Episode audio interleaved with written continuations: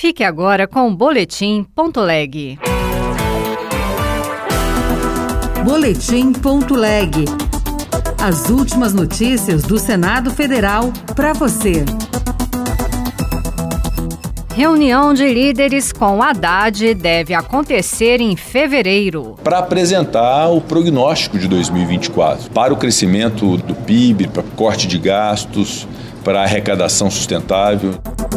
Nova lei ajuda a prevenir o doping acidental. Eu sou Regina Pinheiro e este é o Boletim Ponto Leg.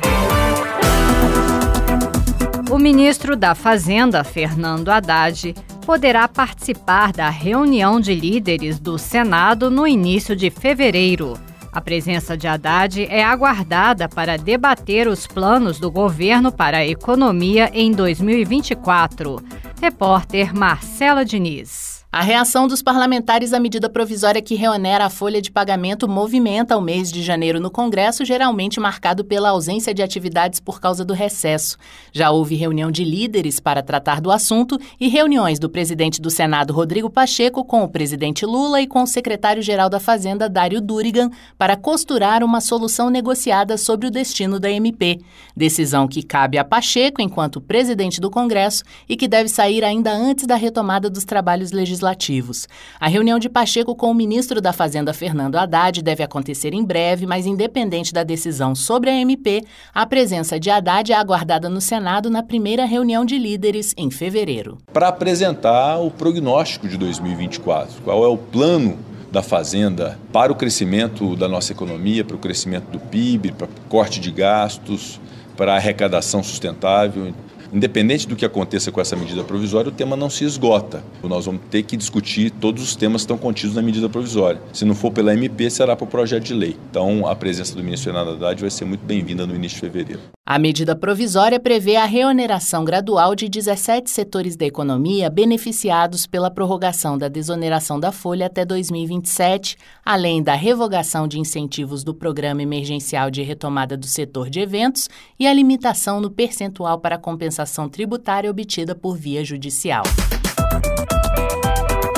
O ministro aposentado do Supremo Tribunal Federal, Ricardo Lewandowski, foi o escolhido pelo presidente Lula para ser o novo ministro da Justiça. Em rede social, o presidente do Senado, Rodrigo Pacheco, desejou a Lewandowski uma gestão bem-sucedida e afirmou que o magistrado sempre demonstrou preparo e equilíbrio durante a sua carreira.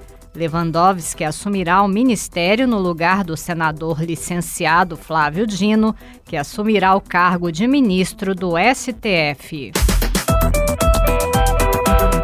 Brasil agora tem uma lei que ajuda a prevenir o doping acidental. Foi sancionada a legislação que obriga o alerta nos medicamentos sobre a presença de substâncias proibidas para atletas.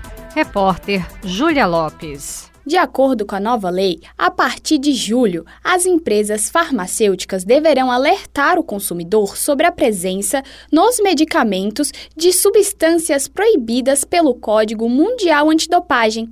A informação deverá estar nas bulas, rótulos e materiais destinados à publicidade e propaganda dos produtos.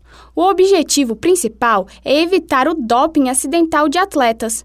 Durante os debates sobre o projeto que deu origem à lei, a relatora no Senado, Leila Barros, do PDT do Distrito Federal, lembrou o caso da ginasta Daiane dos Santos. Ao se submeter ao tratamento estético, a atleta fez uso inadvertido de um medicamento diurético que continha uma substância proibida. Nesse episódio, Daiane foi considerada culpada e suspensa por cinco meses das competições. O Código Mundial Antidopagem proíbe substâncias como anabolizantes, diuréticos e hormônios, por exemplo. Mas medicamentos de uso comum, como remédios para dor de cabeça, podem conter algum tipo de substância proibida para atletas. Outras notícias estão disponíveis em senado.leg.br barra rádio.